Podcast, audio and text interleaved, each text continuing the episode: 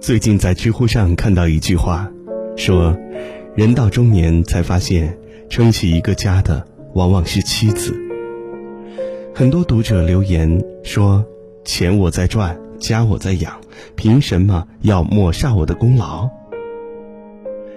人到中年，婚姻过半，自然是夫妻双方共同付出、努力的结果。然而，一个家想要安稳和幸福。妻子付出的往往要比丈夫多得多。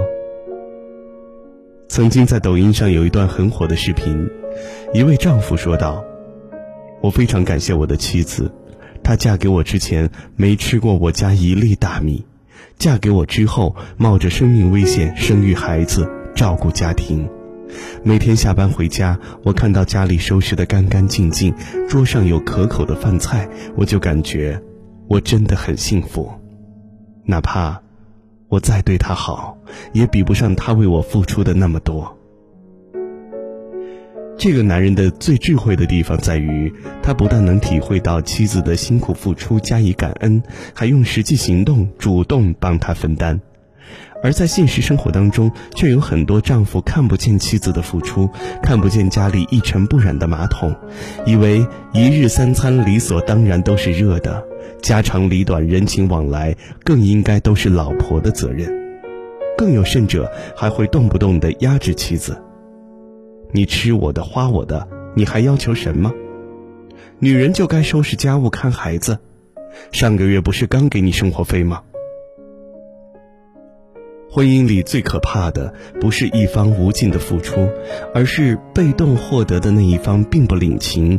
他认为那是你应该做的。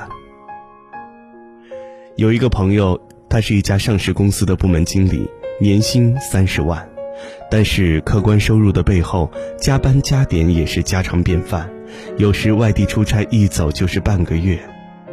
为了让他安心的拼事业。孩子一出生，妻子就选择全职在家，直到最近，因为岳父住院，妻子需要临时去陪护几天，所以照顾孩子、打理家务就落在了大华的身上。起初他信心满满，因为之前他总认为家里的房贷、车贷、信用卡都是他来还的。妻子虽然没有收入，但自己赚的钱全部交给妻子来管，一年万把块钱的社保，大华也如数的缴了，所以妻子只是带带孩子、做做家务，应该很轻松吧。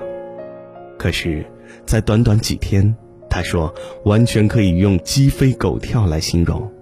真的想象不出妻子每天是怎么带好这个活猴似的孩子，怎么将凌乱的家庭打理得井井有条的。当他设身处地地站在妻子的立场时，再想起自己当初的看法，真的有想抽自己的冲动。除了要伺候孩子吃喝拉撒，还有大堆的事儿要料理，堆积成山的脏衣服，四处飘散的烟灰。没来得及整理的外卖饭盒，几天下来身心俱疲。也正是这个时候，他才突然意识到，诚然自己在外面打拼挣钱的确不容易，但妻子在家里操持家务同样不容易。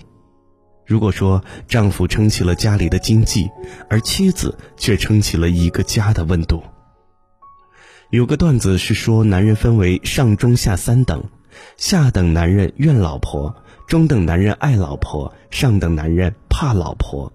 所谓怕老婆，怕的不是老婆这个人，而是敬畏、尊重老婆的付出。在近代史上，大才子胡适是出了名的怕老婆，还提出了著名的“三从四德”：太太出门要跟从。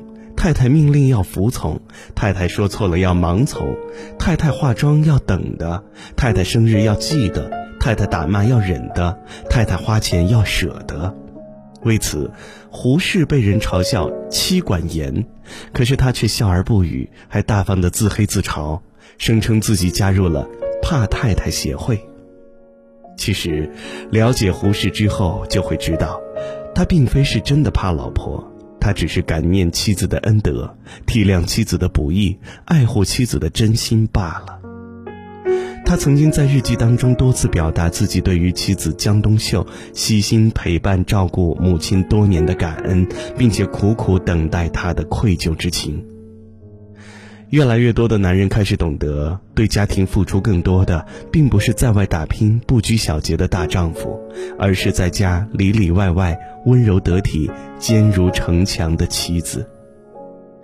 都说男人是家里的顶梁柱，其实女人才是家庭的定海神针。一家人的生活琐碎由她操持，一家人的喜怒哀乐要她关怀。而这个时候，另一半的理解和包容就显得尤为重要。我懂你的辛苦，你也懂我的不容易。愿这世上有越来越多的丈夫心疼那个全职在家、为了家付出了一切的妻子。愿所有可爱的女人们，风尘仆仆半生过后，终有人在年华深处直灯等你，用余生为你暖一盏茶。花尽所有的心思，让你展颜一笑，陪你从天光乍破到暮雪白头。记得你最爱穿白裙子，我最喜欢你的大辫子。你爱看我傻笑的样子，说我是你爱的男孩子。静静坐在湖边的椅子，我第一次抱着女孩子。我们一起攒钱买房子，还要一起生个胖儿子。我不能忘记你的样子，我们一起过的苦日子。我们一定相爱一辈子，你永远是我的小娘子。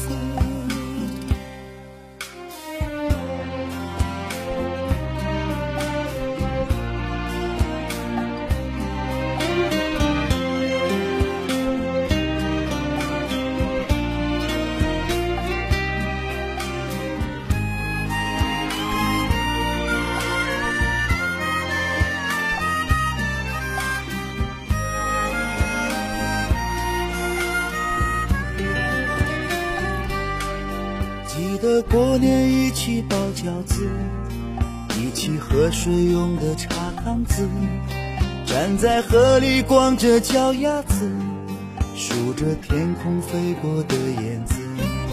你笑我变成了老头子，我笑你变成了老婆子，心里念着彼此的名字，永远不能忘的白裙子。等到我长出了白胡子，一起坐在家的老院子，看着满地玩耍的孩子，回想我们年轻的日子。哦，我不能忘记你的样子，我们一起过的苦日子，我们一定相爱一辈子。你永远是我的小娘子。